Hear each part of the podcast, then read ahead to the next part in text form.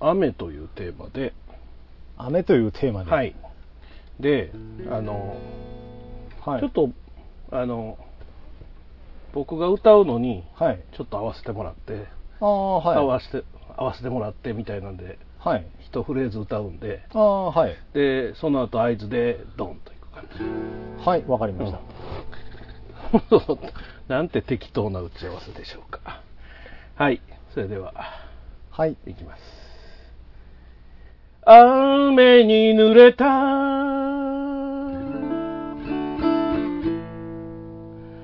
大阪の街に。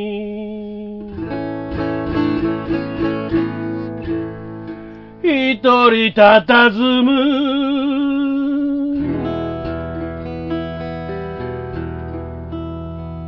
君を見つけた。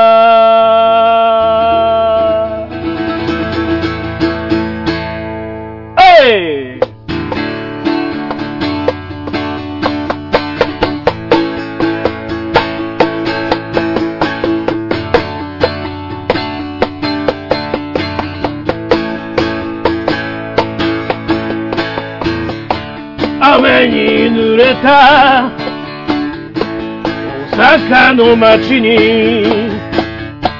一人佇む。君を見つけた。真っ赤な姿でそこに寝そべって。雨に濡れた。大阪の街は君にすごく似合っている。雨に濡れた大阪の街に君は今日も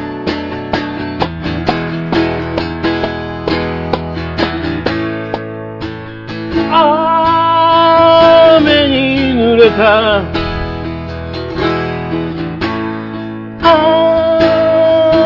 雨に濡れた。君また会いたいね。また会いたいね。いつか Mm-hmm.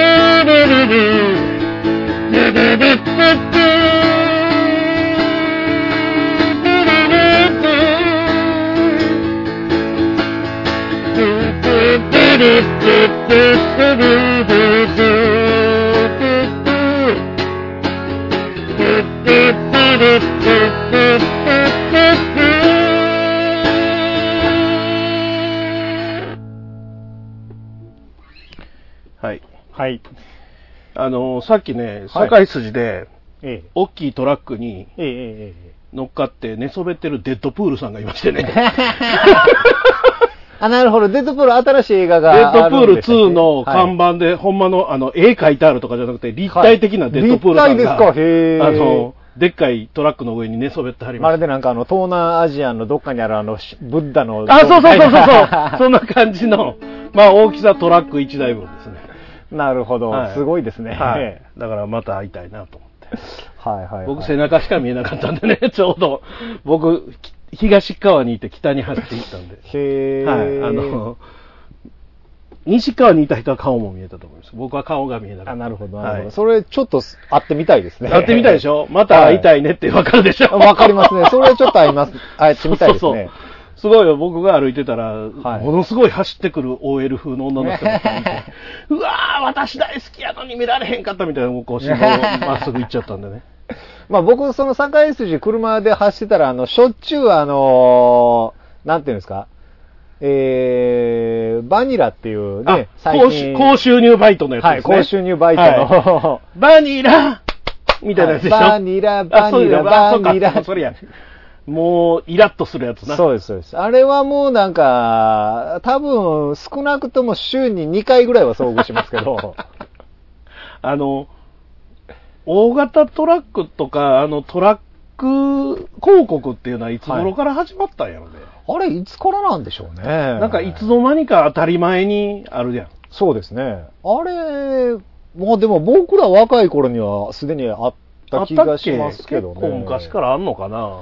割と昔からあるんじゃないですか。最近だからちょっと、多分手頃になってんやろな。昔みたいに本当の大手じゃないと出されへんってことがなくなってきてるから、バニラとか出されへんかったんちゃう昔やったら。でしょうね。今だって、はいその辺のちょっとしたアイドルやったら出しおるからね。ああ、なるほど。ちょっと大きめのライブやるとかな。はいはいはいはい。うん渋谷走るとかね。へえ、すごいもんですね。すごいもんですよ。今日もなんか、どこなんなんかわかんない。何の店かもわからへん。あれも広告になってんのかどうか知らんけど、はい。1周年記念なんたらって書いてあって、はいはいはい。男の人2人と女の人1人の写真があって、はい。真ん中だけザワチンって書いてあったから、あ、ザワチンなんやなと思ったんですけど、あの人メイクしたら誰かわからへんからさ、なんせ。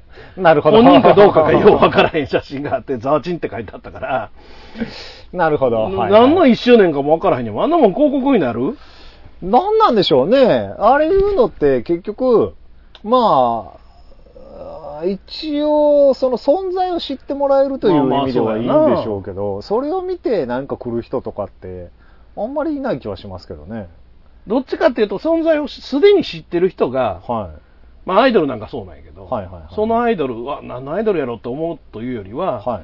渋谷を今日走りますって言われたら、それを見に渋谷にファンが行くと。ああ、なるほど。で、写真撮って走ってたよっていうのはいが、はいはいはいはいまあ今のだから SNS とのはいはいはいはい。こうリンクもあるよね。そうですねファンの人が見たよ、それを本人がリツイートしたり、いいねするっていうことで、そうですね。なんやったら、こう、なんか、あらかじめね、ここ走るから、こう、写真撮って、こう、なんか SNS で投稿してくださいとかって言いますもんね、確かに。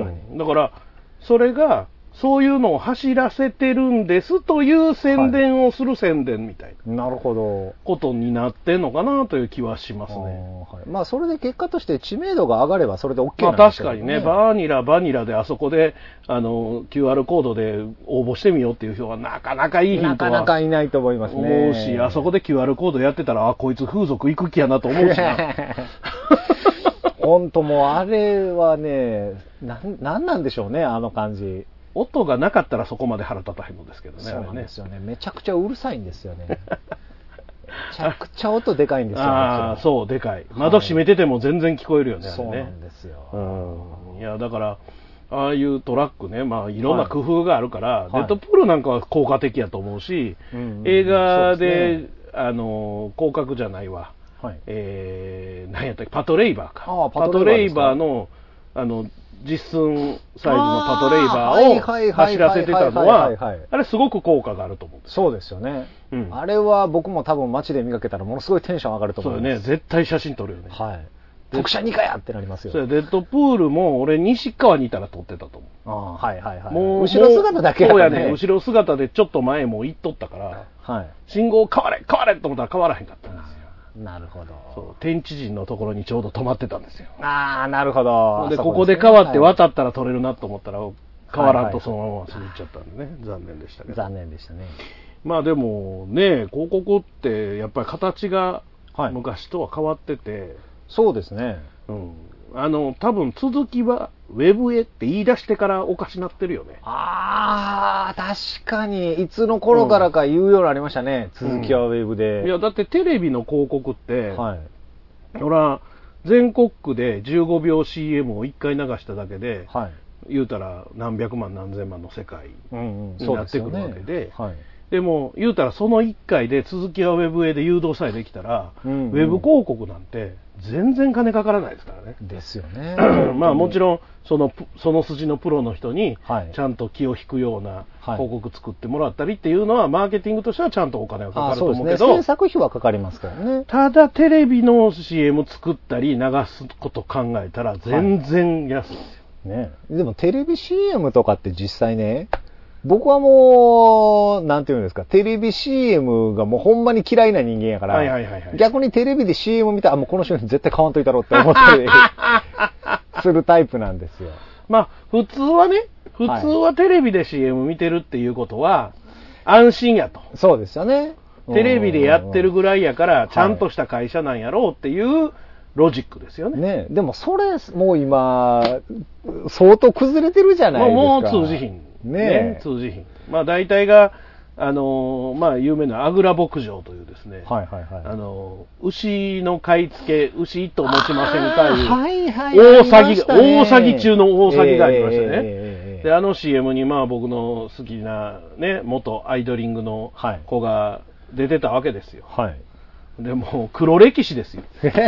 その CM 出てたいう時点で。なるほど。それはあのーですよねね、なんか顔に塗るクリームのせいで、はい。あの、小麦粉アレルギーになったええ人とかいるあんなんとかでもそうやけど、そうですよね。ね、未だに揶揄するように、あの、マヤミキさんのね、はいはいはいをねはい。諦めないでっていう。いやいや、諦めないでの以前の問題やろ、この商品っていう。そんなんもあるので、ねあの、テレビで流れてるから安心。うんテレビでかつあの出てくる俳優さんとかタレントさんは売れてるっていうのは、やっぱちょっと、もう形は崩れ始めてるし、崩れ始めましたね。そう、はいね、あの、まあ、YouTuber が憧れの職業になる時代ですから、ねえ、本当に。でもあの、YouTuber でもね、この間はあの、警察あ、わざわざ警察の、はい。警察官の前で、小袋に入った砂糖をはいはい、ありましたね。で、全力で逃げるっていう。全力で逃げて追いかけられて捕まえてみたらこれ砂糖でんねん言って、はい。でまあ業務妨害そうですね。公務執行妨害はいかなんかで捕まって裁判をしてるんですけど、うんうんうんだからあの単純にそのテレビ CM とかテレビタレントとかいうのがうんはい。偉いかどうかは別としてはい。選ばれし人が選ばれて選ばれた企業がやってたことやからそうですね。ある程度精査はされてたけにど確かにそうですね。YouTuber っていうの僕も YouTube 上げてますけど、はい。誰にも審査されないわけですから、はいはいはいはいまあ時折 YouTube にこれは飽きませんっていうのはありますけど、うんうん、そうですね。うんこれは著作権侵害してますよとか、はいはいはいこれはあの何公序良俗に反しますとか、はいありますけど、まあ、目立ったことしたら勝ちやと思ってますから、確かにね。だから無茶なこと、おでんツンツンとかでも、はいはいはいはいあの宅配業者にチェーンソー持ってったやつとか、はいはいはい。みんなそうじゃないですか。だからそれが、ある程度選ばれてないとこうなんやなっていうのの見本よね。そうですやっぱりね。ちょっとやっぱなんか、いろんな意味で混沌としすぎてますよねそうそうそう。そうそうだから、それで儲けれると思ってしまったがために、うん。YouTube なんてね、そうですよあの、それこそ、バーッと今儲けてる人たちも、はい最初は、YouTube ってお金なんて儲かるなんて誰も思ってなくて、ねえ。広告のプログラムが入るまでは、そうですそんなことなくて、ねなかったただ好きで動画上げてはった人ですよ。はいはいはい。まあ言うたら僕らでもポッドキャストでお金が入るシステムを急に、急に誰かがやってやで。はいはいはいはいはほんならある程度収入が入るかもしれへんやんか。い。ねもしかしたらやで。はいでもそれ、そんなことじゃないですか。今のところなんもないでしょえ。はいはいはい。いやー、でもちょっとね、金、まあまあまあ、しゃあないですけどね。金欲しいからね。ねえ。そらね。金は欲しはい。い。でも、まあ安易ですよね。安易ですよやっぱりね。単純に安易やな。安易っていうか、それでなんかそういうのが増えすぎると逆に規制が厳しくなると思うんですけどね。そうですよ。本当に。大魔王ラジオチャンネル。大魔王がお届けしているネットラジオ、すなわち、大魔王のお風呂ラジオ。アイドリングおしめんラジオ大魔王春郎のグッドアイミュージック。帝大魔王のオタクの隠れ家。タミちゃん、マオちゃん、微妙な関係そのすべてが聞ける統合ネットラジオチャンネルです。それぞれの番組の更新に合わせて同時更新中。せーの、大魔王ラジオチャンネル。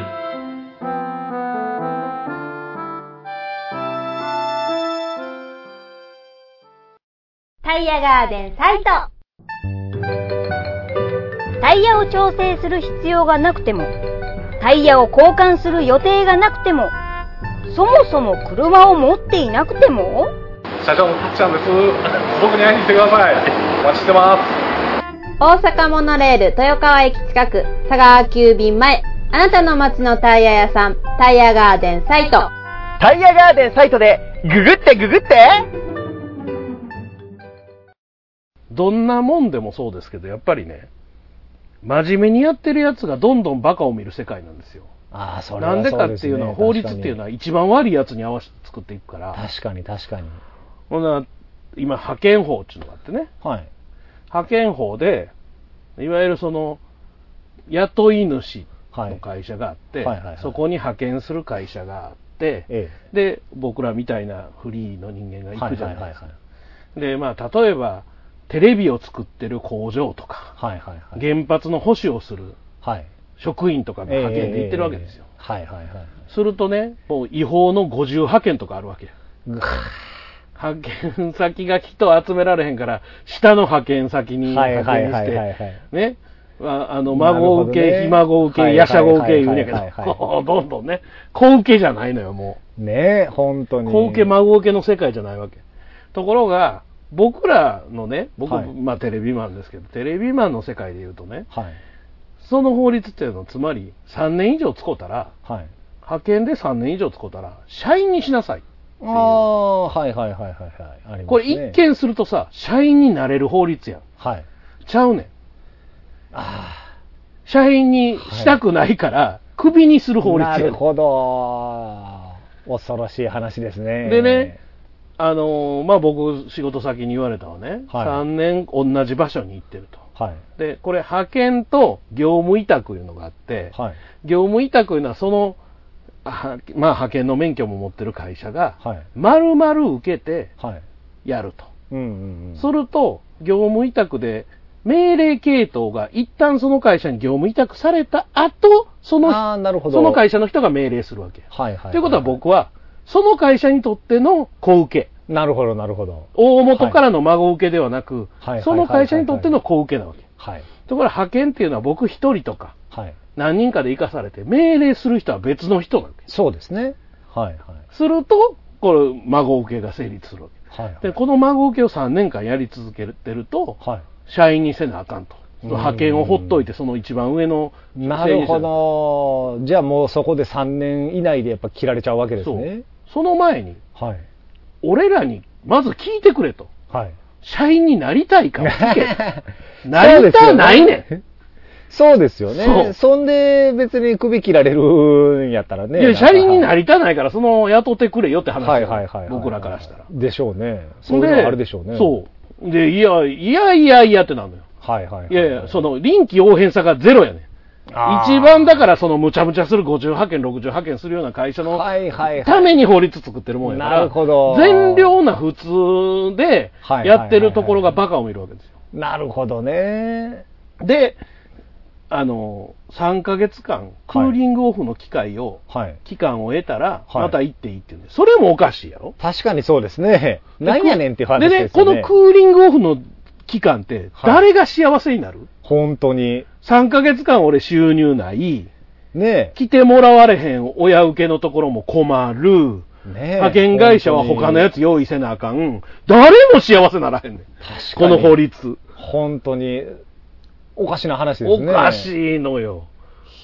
誰かせめて親受けはめっちゃ儲かるとかいうシステムにしてくれたら、はいはいはいクソこの法律なんやねん 上ばっかり儲けさしやがってとか、派遣会社だけ、派遣会社だけ馬見えてるやんけとかちゃうねん。はいはいはい。誰も幸せにならへんねん。恐ろしい話ですよね。そう、労働者を守るというわけ、はいはいはいわけのわからん、絶対そんなことにならへん法律やねん。はいはいはいはい。で、俺らだけかと思ったら、この問題って結構普通の会社でも、で派遣で普通の会社に事務員として行ってても、もう10年とかやってて、この法律が施行されたがために、派遣切れに遭いましたと。すいません、来月から混んでいいです。ねいや、派遣関連の法律とか、労働関連の法律って、大体聞けば、え、なんでっていうようなおかしなやつばっかりですね。そう、だから、もうな、性善説においてやると、確かにこの無期雇用というものにみんなするやろうって。うんうんうんうん。みんな社員にするやろはんはんはん ?3 ヶ月、3年以上やったらみんな社員にしてくれるよねねねうんみんな切られていくみたいな。いやいやわかるやろ、普通。誰も社員にしたないねん。ね、本当に。で、ね、社員として雇いたくないから派遣雇ってんねんって話で。同一労働同一賃金。できるわけないやん。本当に。できひんって、そんなこと。それはだって派遣っていうシステムがね、そもそも中抜きシステムやから、そうやね直接雇用と、そら給与額が変わってくるのはね、そらそうどうしようもないそらそうです。だから、だからといって、僕がやで、はい。テレビ局に就職できますよね。っておかしいやろ。ねできるわけないっちゅう。いやいやいやいや。でも今の世の中、これからどんどん逆に人で不足していくわけじゃないそうでか。ですすよ。そうなってきたら今度逆に頼むからうちで働いてくれって今すでにそうなってきてますからね。なってるなってる。うんいや、だからそれが、まあ人手不足でね、実際、はいお店でも人いいひんとか、そうなんですよ。なるやんうちの店も本当に。大変よね。本当に大変。この間、初めて事情をちょっと知ったけど、大変やな、思って。本当に。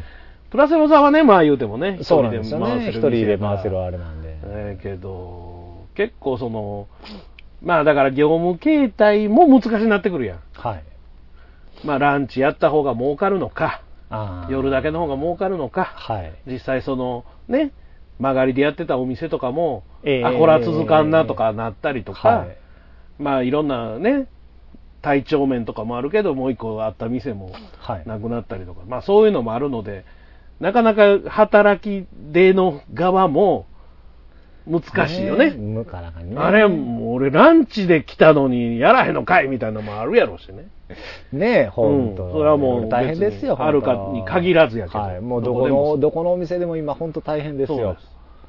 ねえ、人手が不足してくるとね、結局ね、なんて言うんでしょう。みんなやっぱりもっと終わりのいい仕事とかね、お給料高い仕事やりたがるから、そうですよ。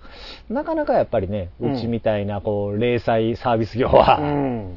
いや、まあだから、はい。だからこそ、ほんまは、料理なら料理、はい。そのサービスならサービス、その商品なら商品の値段をちょっと上げて、そうなんですよ。給料を上げて、そうなんですよその人が外で使う金も増えていくっていうのが一番、いわゆるそのインフレのね回転なんで、そうなんですよ、ね。あ、のーデフレ脱却っていうのが一番大事なんやけど、はい。俺らのところでそれやっても、ねそう回っていかへんっていうのがあるんよね。本当にだから政府がこう今一生懸命やってくれてはいるので、そこから回って給料を増やしてくれたら、はいはいはい。その大企業が増やしてくれたらさ、そうなんですよね。こ大っちに回ってきて、こっちも値段多少上げても、みんなが食ってくれるっていう、まあ、いわゆるバブルなんやけど、ねえいわゆるバブルのミニバブルみたいなのが起こらんともうダメなんですよ。ね本当に。うん。あんなバブルはいらんけど。ほんまに弾け、弾けへんギリギリのちっちゃいバブルがずーっと膨らみ続けてたら、ちっちゃいのできて、また次のちっちゃいのできてっていうバブルが一番いい。確かに確かに、本当に。そうじゃないと僕らも。僕らだって二十何年、もう僕二十何年仕事してて、はいで今のいわゆるその立場になってから15、6年経ちますけど、はい。一個も給料なんか上がってませんからね。ああ、でもそうですよね。僕らがだって20代、まあ、入って、ほんで、こう、フリーターとかやり始めた時代から、やっぱり、給料水準とか、そういうのって全然変わってない気はしますもんね。持ってない。多少は、そら夜中の居酒屋とかね、は値段上がったりはしてるかもしれないですけど、はいでもやっぱり上がってないですよ。い。ねえ。うん。逆にもうバブルの頃に行ってたバイトなんて、あもう夜中改装行くのよ。あ。はい。大英の。はい。で、大英の改装いうのがすごくて、はいもう大英イケイケどんどんやったからと思うんですよ。おーはい。ほな、あの、例えば靴のコーナーの改装するやはい。ん。で、夏物への分で全部棚とか変えて、はい。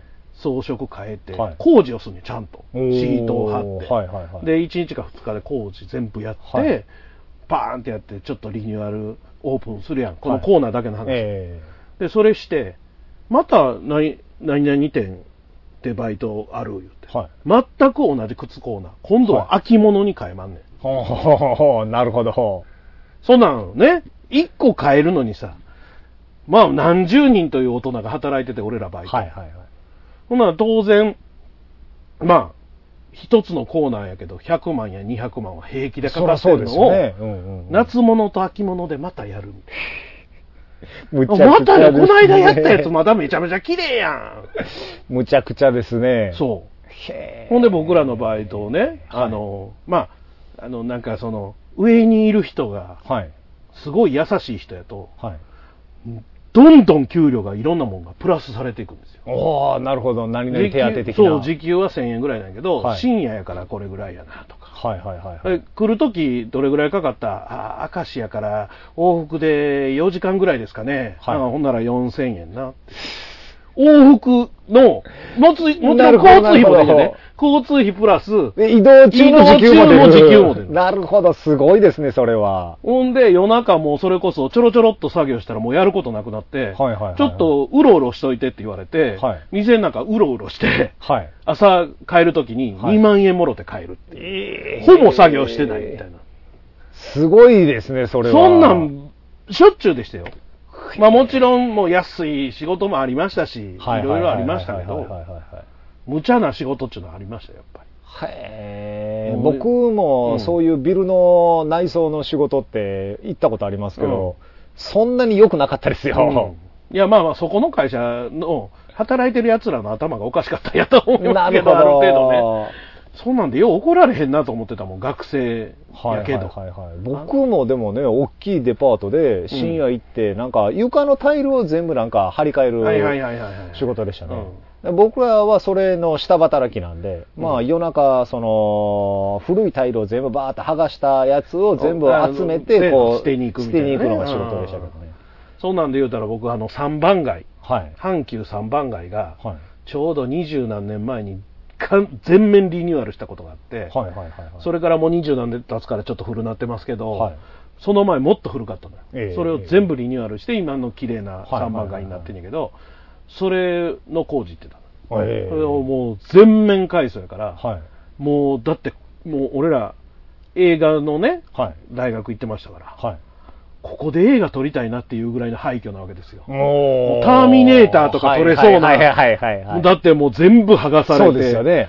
廃ビルの中みたいになってるわけ。ここで映画撮りたいよな、みたいな話をしながらやってんやけど、はい。もう大手ゼネコンがあって、はい。そこから子飼いのとこがあって、ーはいはいはいはい。そこからさらに子飼いの、はい。はその剥がしというか、潰すだけ専門の会社みたいなところに来て、ええはいそこのバイトやったわけ。はいはい。ほんなら、お前ら、働くなと。ほつまり働いたら工事早終わるやろ。う。なるほど。長引かせるためですか。そう。そう。だから、ゼネコンとしては、はい。例えば、100億円でそれを受けてるとしたら、はい。期日が半年のところ、はい4ヶ月で終わったら、ラッキーカムカムやんか、払わんでいいか。確からにそうですね。はい。そのそこ2ヶ月分の人件費がね。そう、少なくとも払わんで済むからやったはいやん。その分抑えれるやん。はい収入は一緒なんやから。ところが、ゼネコンは早く終わらしたいけど、はい下は仕事なくなったら困るから、そうですね。絶対仕事すんなと。はいはいはい。、で、最後の方1時間だけみんなでちょろっとやろうと。ただし、はいその大手ゼネコンの人が来たら、はい。あかんから、いかにも仕事してるふりはしとけと。なるほど。ただ、ぼーっと立ってたり座ってたりタバコ吸ってたらあかんと。なるほど、なるほど。だから何かしらやってる風や。なんかずっと。すダクトを落とそうとしてる風とか。すごいですね。もうなんかあの、ロシアの延々穴を掘って埋める拷問のような。それはね、給料どれぐらいだったかな覚えてないけど、はいまあ、決して安くはなかったな。あれですか、僕のさっき言ったやつはもう、延々とその一晩中廃材を拾い集めて捨て去る、きついな。なかなか。かのきつさで、う1万円ちょいちょいでしたけどね。まあ、でも、そんなもんやろな。ねえ。まあでもいその、今、今どころかもうちょっと前の本当の不景気な時代やったら、そんなんで8000円とかできっと。そうですようねん。僕がそれやった時は、まだ不景気になりきってなかった時代ですからね。でしょ？その後にリーマンショックで最悪のが来るからさ。そうです。まあ、まあ、リーマンショックから考えたら、それよりも10年以上前の話なんでね。うん、はい僕は、バブルは終わってると言われてたけど、はい。なんか、まだふんわり。まだあれですよね、バブルの頃に計画されてたいろんな計画がまだ動いてた時代ですよね。そうそうそうそう。はいもう大英なんてもうバブルそのものでしたよ。ああ、でしょうね。だってそこの会社が一手にやってるもんやから、全国行くねん。うわー金沢も行ったし。うわー、すごいですね、それ。うん。近畿だけじゃないね。はいちゃんとホテル泊めてもらって。ちゃんとホテルに泊まれるんですね。そうです。ただ面白かったのは、はい。一緒に行ってた学校の先輩がいて、はい。その人は、はい。いや、あの、ホテルいいですと。はい。その、ちょっと離れたところにはい、知り合いの家があって、ああ、はいはいはい。泊めてもらいますという嘘で、はい。そこから通ってる風にしたら、その分の時給もらえるやんか、さっき言ったみたいに。おーなるほど。それもろた方がいいと。ホテルに泊まったら俺ら儲からへん。はいはいはい。すごいですだからね。無茶をする人たちに無茶をする会社に、無茶苦茶な世界でしたね。すごいないやいや、まあで。も、景気はね、やっぱり良くないとそうですね。ダメですね。成長していかんとうんあかんなと思うんですけど、はい。あのー日本橋のね、あの黒門のね、はい。南の端っこにね、はい。昔まあ知り合いのお店で、はい模型カフェフォンブラウンっていうお店がありましてね。で、まあ、その人、店主がとにかくプラモデルが好きなんで。自分で作ったもんやったり、人が作ったもんとかをディスプレイして、はいはいはい。カフェとしては普通に喫茶店だけどなるほど。うん、そういうのをやってはって、僕ら、もう10年ぐらい前かな、はい。通ってて、はさっき、久しぶりにちょっとその店の方行ったら、はい。今はまあなんか、今日は閉まってたけど、なんか別のカフェになってて。あでも考えてみたら、今のインバウンドの強烈なんになってたら、あ。はい。もしかしたら、今ならいけてるかもなと思うよね。ああ、逆にそれはあるかもわかんないですね。うん、だから当時、はい。その黒門市場も、一旦出た、出たすぐのとこなんやけど、はいはいはい。一番お客さんがもう行かないとかなはははそうですね。まあまあまあまあ、そんなに賑わってはいない。そうそうそうそう。まあもちろん、今のインバウンド景気でもそこまでははい。行かへんやけど、みんな。ええでもええ、ちょろっと行って、前にガンダムのなんか置いてあって、模はい型が置いてある言うたら、ねちょっとそういう系の人たちの中でドンって話題になってたら、うん今やったらわからんなと思うねそうですね。ん。うん。だからやっぱり、その時代というか、その時期がね、うんうんうんうん。読み違いとかい。早すぎたとかね、はいはいはいはいはい。やっぱありますね、そういうの、あるよね。はいなんか、そこを間違うて失敗した。まあもちろん今やっててもあかんもんあかんのかもしれへんけど、はい。まあまあまあまあ、でもね、今は、10年前よりかは商売はだいぶしやすいでしょうね。しやすいよねだからうん特に大阪なんかはうね。ん、この辺でも、ね、それこそアルカアルカさんなんかでも、はい。しょっちゅう外国の人が、そうですね。もんねもう気づいたら、なんていうんですか、あれ、今日一日外国人の人しか来てないっていう日ありますからおねー。プラセボでもそれはたまにありそうや。ね、プラセボさんも、はい、この間気づいたらもう外国人の人だけでソファー全部埋まってるっていう。うん、この間もだからうちの配信をしてる時に、はい。黒人の方来てたりあして、あそうですね。うん、フラッと来はんねんね、でもね。そうですね。フラッと来はる人もいらっしゃるし、なんか、みそのの中をぐるーっと回った後、結局、入れそうなとこなくて、うちに入ってくるとかって、いう人 まあも、、入りやすい店っちゅうのはあそこでなかなかないからね。そうですね。うんでもなんか、その、西洋人向けのなんかの旅行のサイトかなんかで、で、みそのビルがすごいクールな場所やみたいな感じで紹介されてるらしくて。そうなんですか。そうなんですよ。それで結構、やっぱり、その観光の一環としてうん。来はりますね。うーん。だからやっぱりこう、日本橋とか、はい。まあ、大阪城とか、まあ、梅田とか新世界とかあるけど、まあ、この辺界隈もまあ黒門プラスそうですね。裏難波っていうのが結構観光地としてそうですね。観光地というか、まあまあ、やっぱり飲食関連ではあるんでしょうけどね。うんだからその、みそのビルの紹介もなんかクールなバーがいっぱい集まってるみたいな紹介らしいんで。だから香港行ったら屋台のとこ行けみたいな雰囲気ぐらいの感じです言うたらね、はい。大阪ってやっぱり京都、神戸、奈良に観光しに行くのの中継あのーまあまあ、とりあえず泊まって、そうなんです。とりあえず大阪泊まって、で、まあ、昼間そういうところにちょっと文化財的なお寺であったりうんなんやら見に行って、で、帰ってきて夜どこで飯食おうかみたいな。そうなんですよ。飯食って酒飲むのは大阪が一番充実してるんで。いや、まあ確かにそうやな。はい。なんか、だから、滋賀とか和歌山がなかなか大変らしいけどね。あそうでしょううね。ん、なかなかその観光資源みたいなものが。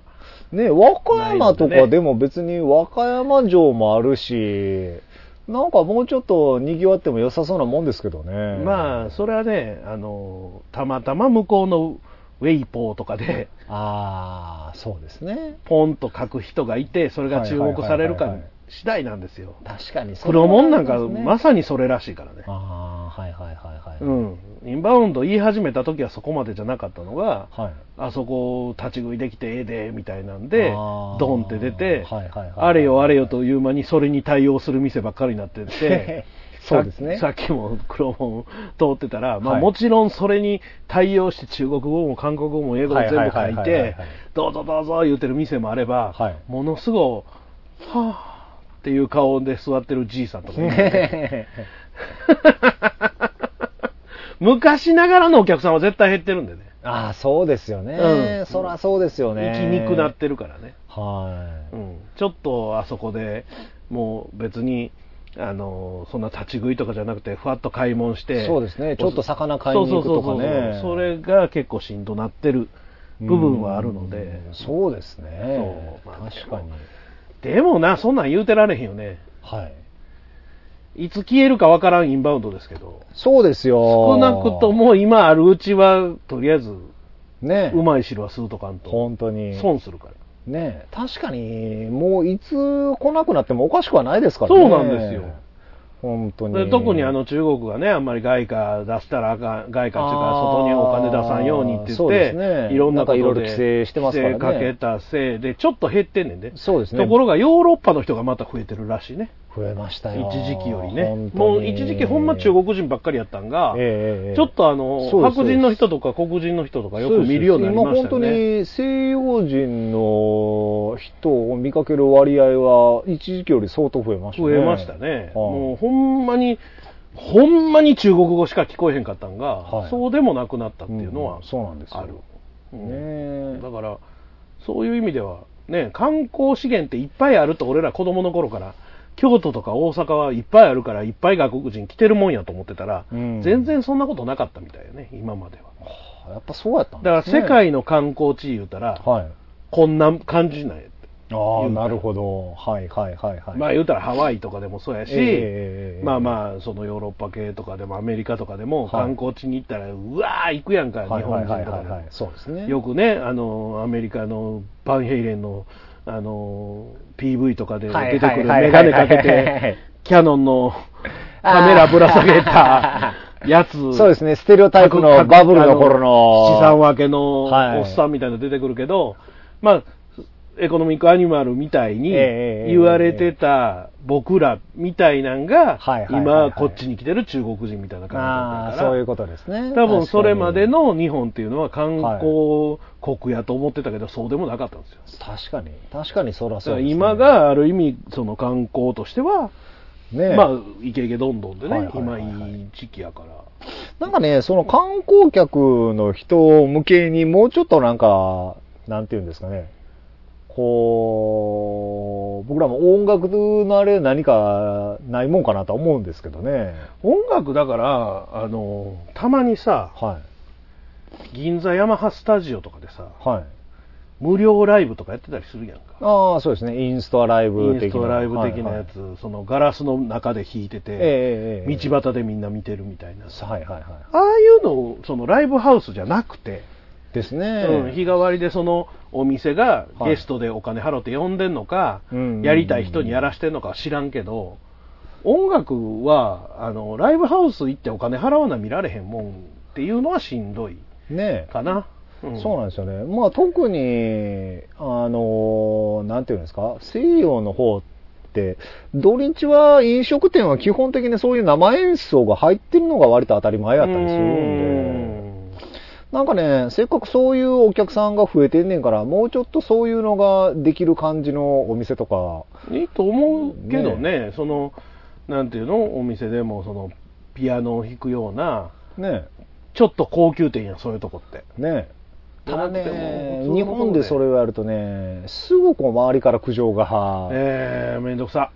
ねだから、まあ、アルカとかでもね、はいアルカはね、なかなかやり、やりやすい環境ではないけど、まあ2階ではできんことないから。そうですね。ただ2階でやっててもなかなかそれでそうお客さんは来ないんでね。そうね。だからギター一本でもええからやってて、はい外から見えて、はい。もっとゆっくり中でも見れますよみたいになった方がうん。いいよね。だから前に、みそのビルでうちのあの2、3軒隣にあったリトルクローバーさんっていううんアイリッシュパブなんかは、うんもう週末必ず一人弾き語りやなんなりの人が入って、うんで、ずーっとこう、なんていうんですか、ライブを見に来てるわけじゃなく、本当に BGM としてあって、うんで、ずーっとそこでみんな騒ぎながら飲んで、うんみたいな、ね。まあ、ああいうのはやっぱりこう、西洋人の人たちの文化なんですね。あ、得意とするところやし、お客さんも入りやすいやろね。ね。日本人は入りややすくはないかもしれんけど。ね、でも多分昔は日本もそういうのあったはずなんですよ。うん弾き語りの流しの人らとかっていうのも、そうやねおったし、うんそれ以前にも江戸時代とかでもね、三味線とかのそういう流しの人っていうのがおったんで、うんなんで日本でいつの間にかそういう文化っていうのが廃れたんかなっていうのは不思議なんですけどね。なんでしょうね。何なんでしょうね。まあ、言うたら、ね、サブちゃんなんかももともと流し出身じゃないですか。ね本当に。だから別に、いろんな店行って歌わんでも、うちでちょっと今日は歌ってや、みたいなんで、お店がギャラ払って、ねで、さらに投げ銭とかももらえばいいし、ねうん。物販も自由にやっていいよっていう形でそうなんですよいいと思うんですけどね、路上ライブよりよっぽど健全やと思うけど。ね本当に。路上ライブはね、やっぱり、まあ、言うて迷惑なことが多いので、それは確かにありますね。うんまあでも最近また増えましたけどね、路増えた上ライブ。増えた、あの、高島屋の前とか必ずやってるよね。ね、高島屋の前から、そこからこう、御堂筋を上がっていって、こう、千日前との交差点のあの辺ぐらいまで何人かいるよね。いたいたりしますけどね。多分梅田は梅田でやってるしね。うん、増えましたね、うんストリートライブのコーなあ、あんなんはね、あの、変に規制かけんと、ラ。はい。や、やらしたってほしいんやけど、はい。まあ、警察も時々ね、仕事しとかんとね怒られるんで仕事しそうですね。に来るんですよでもまあ一応大阪はね、そういうストリートパフォーマーの制度があって、うん場所によってはそれやっていいようになってるんですよ。だからそれを、やらんとやってるわけですよ、みんなね。ねうん。うん。まあ、知らんのかもしれへんしね。あ確かにね、その制度自体あんまり知られてないんでね。うん。だから、別に、どんどんやったらいいし、はい。大阪って大道芸の人見ないでしょ？ああ、確かに大道芸は見ないですね。見ないでしょ、あんまり。はい。東京行くと何かしらのイベントの時絶対いますからね。本当ですか。特にコミケとか100%、はいはいはい毎回、あ、ここいつものあの人や、この人おもろいから見ていこうって。へーへ写真撮ってあげたらいいねしてくれはるよ。ー。はいはいはい や、向こうもだから、ちゃんと許可を取って、い。うんうんうん、そりゃそうですよ路ね。上この日やりますよっていうのでやってはる、免許持ってやってはる大道芸の人たちなんですけど、へあんまりそういう、まあそもそもそういうイベントにあんまり行ってないからかもしれへんけど、はい言うたらインテックスとかのーはい。行く道の途中で大道芸とかやってる人なんか見たことないやろ？昔ああ、確かにね。うん、いいてもおないですかしいんですよね。。だから校内で、はい。校内のこの一角は使っていいよっていうのでいてもおかしないんですけどね。はあはあはなんでなんでしょうね。なんででしょうね確かにね、海外でも、ちょっと観光地とか、観光地じゃなくても人が集まるところって、大体そういう大道芸の人はいますからね。でしょ？だからもっとそんなんがあってもいいのになとは思いねますけどね。で最近思ってるのは、あの、小田ロードなんかも完全に昔の秋葉原みたいに、うん。ね、あの、なんていうんですか、歩行者天国にしてしまってそうやね、土日はそうした方がいいよね。ね、土日歩行者天国にしてしまわんと、うん逆に大変やと思うんですけどね。うん。だからあっちの裏の小田ロードもそうやし、ねその表の堺筋のところも、せき止めて、ねもう土日はそうしたらいいと思うねんけどな、時間で。ねでそうやって、その辺でね、そういうストリートパフォーマンスとか、そう、ね、そういう文化が育つと、うん、当然その人らもいろんなものを買うたりとか、ね、本当。意外とちっちゃいことやけど、経済は回っていくので、ね、ほんでちょっとこう、屋台とか出たりとかね、そうやってそうそうそう。賑わえば、絶対そう。そしたら多分それ目当てに来る人ももっと増えるし。そうや。ね。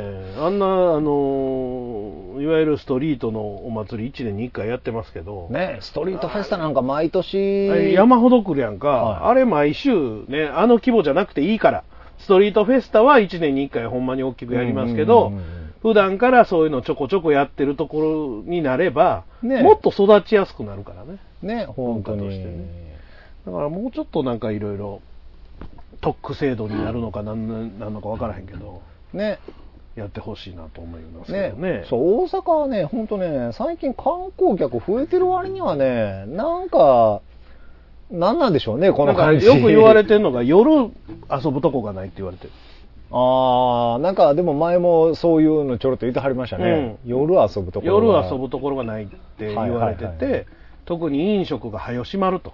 ああ、はいはい。あの人らの感覚で言うと。はいはいはいはい。うん。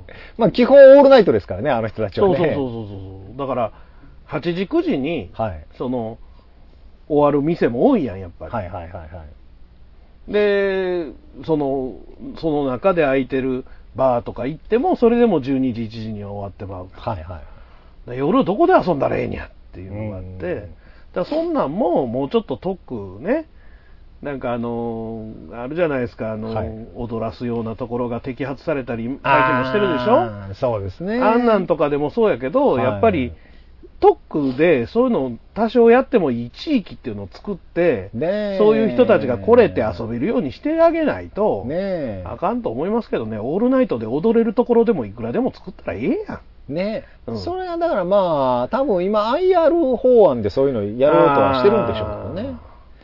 でも IR 法案で IR あんなところに作られたって俺らに何の関係もないからね。確かにね、あんな、ねじゃあね、あるかあるかであそこにもう一個店出すか言うたら、べらぼうに多分高い賃料取られてやで。いや、多分そうやと思いますよ。そにんなんもう大変ですよ。もしそれが通ったとしても、商売やろうと思ったら大手しかできなくなりますわいやー、多分そうやと思いますでね。そこにお客さんいっぱい来て夜そこで遊びまんねん言うたって、うん。いやいや、こっち観光とに泣いとるが何してくれてんねんって話になってくるからな。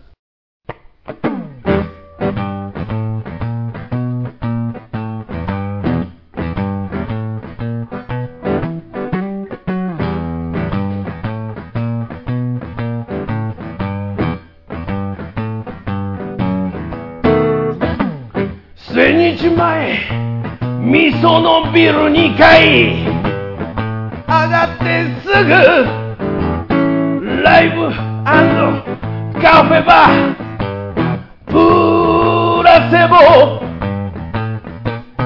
モルトウイスキー、取り揃えてます。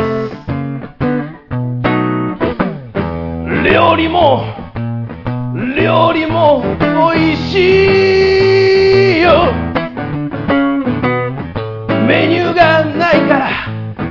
なものをリクエストしてね。あなたの好みに合わせて作ります。ライブもやってます。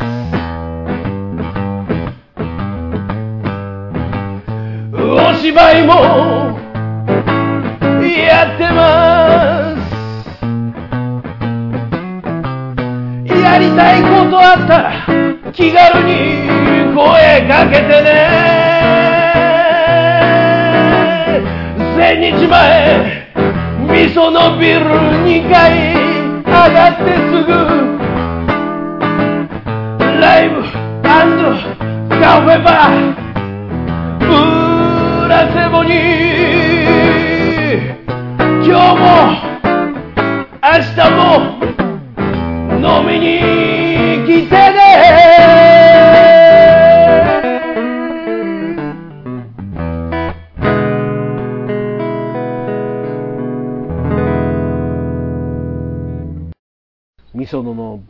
ツと言われているはいはいはいブッチョ柏木君がですね、はい去年ぐらいかな今年の初めかなモモモグラという画廊を作りましておー、はいはいはいはい。はい画廊。まあ白芸白いクジラから始まりはい。赤い鶴瓶に鶴はい。で赤色赤い狼赤色ね、はい。で群青のクラゲ群青クラゲね、はいはいはいはい。でまあ魔女の店何やったっけ？魔女の店なんとか、なんとかクジャクですわ。はいはいはいはい。で、桃のモグラで桃モグラ。なるほど。モグラですか。モグラですわ。まあ必ず色と動物っていうのが彼のえ。お店のコンセプトなんですけど、はいはい今ちょうどあの、アニメーターの吉田徹先生とか、はい。漫画家の赤津豊先生とか、はいはいはいはいはい。あと朝宮喜也先生おお、浅見明とかのイラスト展を今ちょうどサイレントメビウスですね。そうですで、それをはい吉田徹先生が旗振りになって、おお何人ぐらいかな。な、えー、1、2、3、4、5、7、8人かな、あはいもうちょっと多いかな。はい。まあ、入場無料で、はい。とりあえず展、写真も撮っていいへえ、それは、すごいですね。すごいそんなんやってはったんですか？と。すごいです。まあ、もう、えー6月入ってすぐぐらいまではやってるのちゃうかな。へえ。うん。全然そんな情報知らなかったです本当ですか？ぜひ行ってそれはちょっと。といかんとダメですね。うわ、今浅宮キアってだって僕ら子供の頃で言うと、はい。読んでましたからね、漫画サイレントメビウスは。あの、今まではね、あのー、何？はい。あのー、リアルドールの、ああ、はいはいはい、はい。リアルドールル展やってたりとか、えあの、いろんな、まあ、イラスト展やってたりとか、えはい。いろいろやってる、たみたいですけどね。はいはいはいはい。赤津先生の書いた今回のあれの T シャツ買ってきましたああね。はい。うんへえ、吉田、吉田さんが、そうなんですよ。はい。まあ、あの、通称ムッシュ、ムッシュ日本有数のアニメーターの。そうです。が、はい多分学校で書いた授業のはい。一環の絵を全部鉛筆鉛筆画を出してなるほど。まあ、あの方はね、アニメーターやから、基本版権ものばっかりで自分が権利持って貼るわけじゃないから、ね。なかなかそれで古典とかやるのは、朝宮先生やったら自分の作品で全然大丈夫ですね。ねあのあれにはこうポートフォリオ的に置いてあるやつは、はい昔ブログでずっとやったったあのリクエストイラストリクエストいうのの作品は入れてはりましたけど、あ、なるほど。うんはいでまあ缶バッジ売ってたりとかへえ。いろんなことをやってはるんですけど、まあ、はい入場は無無料ですからね。おもうー、素晴らしいですね。ここからずっと南に行って、あの、はい。えーっと、本当のもう新世界の手前に、はい。あの、すき家あるの分かります？わかります西あのすすき家をもうちょっと東に入ったところらへんです。はあはあはあはあはんすき家を、あの、はいすき家は西側にありますけど、すき家から渡って東東側側にちょってとに入った。北側のビルやったと思うんですけど。ああ、なるほど。まあ今あの、大体わかりました。Google マップでモモモグラって入れたら普通に出ますんで。あ、なるほど。。はいい、それでいけますけどね。はいはい。いや、でもやっぱり、まあ、どこがどう儲かってるか知りませんよ。はい。あの、ブッチョのやってることを、どんだけ儲けが出てんのか、まあ、ちょっと想像つかないんですけど。まあでもね、あの、新店舗を出せるっていうことは、出せるだけのね、だろうとはそれの黒字があるということなんで。うん。はいだから、こう、自分のおもろいと思うことを、とりあえず実行に移せるだけの、まあ、儲けもちゃんとあって、はいで、その、実行に移せるだけのそのバイタリティもあって、はい。っていうのはやっぱすごいなと思いますね。うん確かにね、あの人そういうのはやっぱすごいですね。うん常にこうなんか、新しいアイディアとかなんか面白そうなこととか探しはる感じですもんね。多分明日ぐらいにね、はいあの、そのリアルドールをお迎えするイベントをベニツルでやるらしいですよ。ブッチョがリアルドールをお迎えするイベントって書いてあって、なん何のイベントと思いながら、どういうイベントやねんとか思いながらね、見てましたけど、いや、でも、おもろいですわ。はいはい。刺激受けますね、そういうその身近な人が。いろんなことやってるとうね。ん。うん、だから、拠点を作ってくれてるのが、僕もベニツルとか白芸でもイベントやってましたけど、はい。ここ最近ちょっとご無沙汰してますけど、そういう僕たちがやりやすい拠点を作ってくれてるのがまた嬉しいし、うん。そうですね、う確かに。もちろんプラセボあるからもそうなんやけど、なんかこう、もうちょっとそういうところで、なんかこう、もう一つ、もう一回転できるようなことが。できたらおもろいのになとは思いますね。そうですね、確かにね。うん。だから、前にブッチョ君がなんかのインタビューを受けてて、はい。やっぱりネットラジオやっても儲からへんかった。はい。何々やっても儲からへんかったから、拠点作っていくしかないと。はいはいはい。で、みんなもそうやって困ってる人たちがいるので、うんだから白芸白芸の時はね、多分、結構ひょんなことから店やらへんって言われて、ああ、そうなんですか。もともと前にやってた先輩が、はあの、ディグダグっていうはあバーをやってて、はいはい。俺もうやめたいねんけど、お前やらへんみたいなとこからスタートしてるはずなんですよ。へえ、うんなるほど。でね、そこまで売れてなかった中村祐介さんがですね、はいはいはいはい。まあお友達やから、はい。いろんな絵描いてもらったりして、おーなるほど。そう。だから、まあ彼自身がその、いろんなとこにこう、はい。アンテナ伸ばして手も広げてるからうんうんうんうん、その分人も集まってくるし、そうですね。うん、そこでうまいこともっと、俺もそうやけど、はい。こう回転に乗っていきたいなというそうですね。気はしますけどね。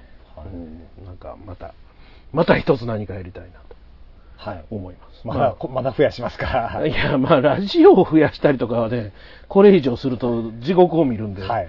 まあ、これ以上はあんまりあれですけど、まあ、イベントとかやりたいね、もうちょっとね。ここ最近イベント。ねイベント関連ね。うん、そうですね。ライブ、アイドルライブをやってますけど、はいはい僕たちが何かをやるっていうことはあんまりやってないんで。ね、そうですね、はい。確かに。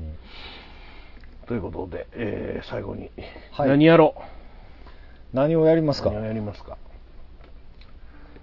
えーはい派遣法クソ野郎みたいな歌歌いますかほんまそうですね。ほんまクソ野郎ですよ。はい。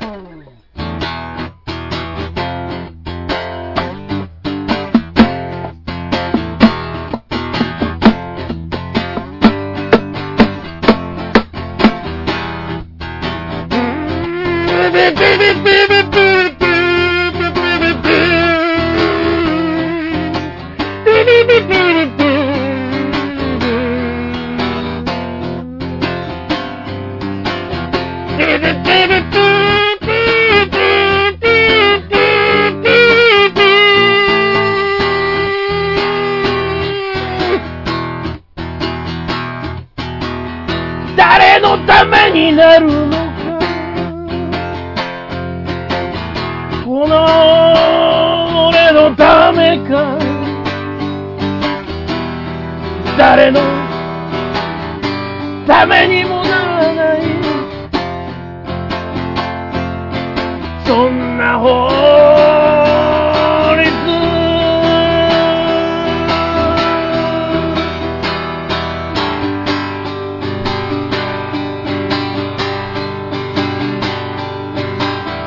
せめて誰か一人でも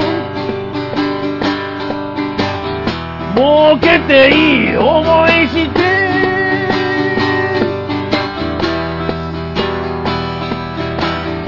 三方両存の。そんな法律はクソくらえ